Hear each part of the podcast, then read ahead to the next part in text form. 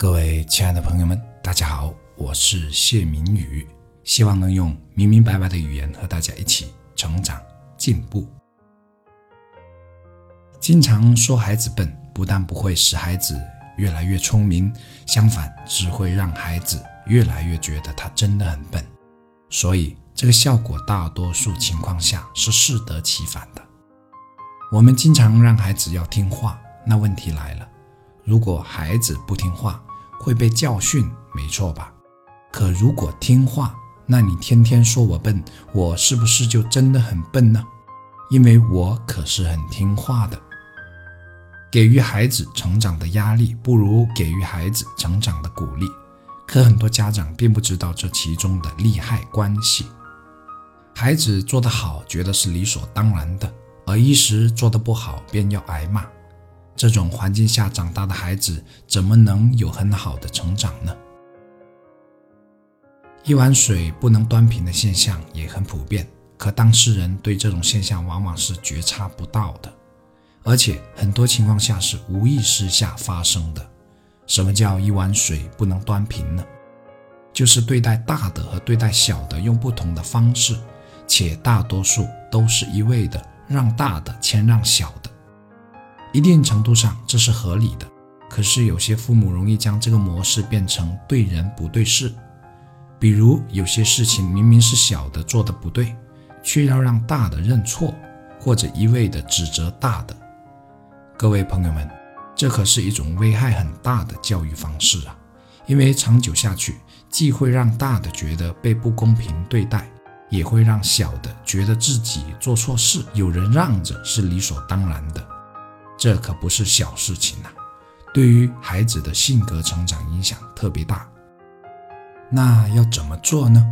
我认为是救理不救人，这样就能让小孩渐渐的明辨是非，知道什么样的道理和做事方式是能得到支持和鼓励的，什么样的又是不正确且会受到批评的，如此才能形成更加健全的人格。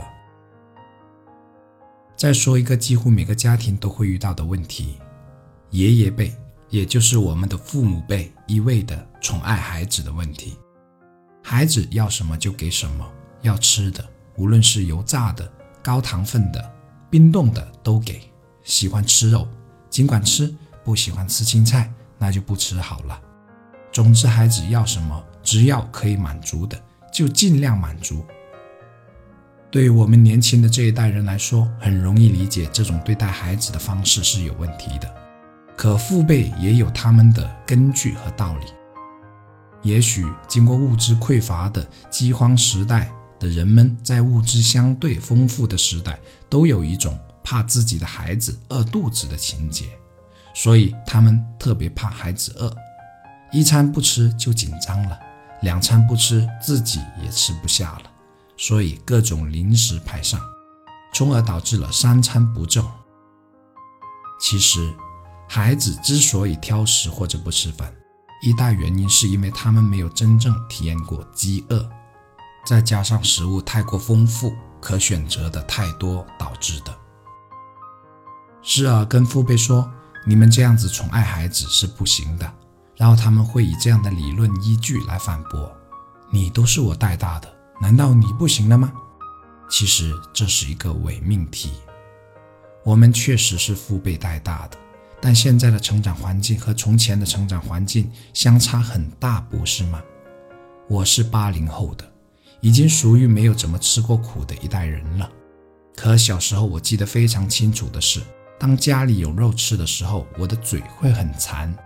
可现在的孩子会吗？不会了。为什么呢？因为现在的物质只有过剩，不会匮乏，所以千万不要将从前的教育理论拿出来套在现在的时代背景下，否则容易出问题。这是时代变化的必然结果，我们要看得到，要及时的调整自己对待孩子的方式。我是谢明宇，感谢大家的收听，一起加油。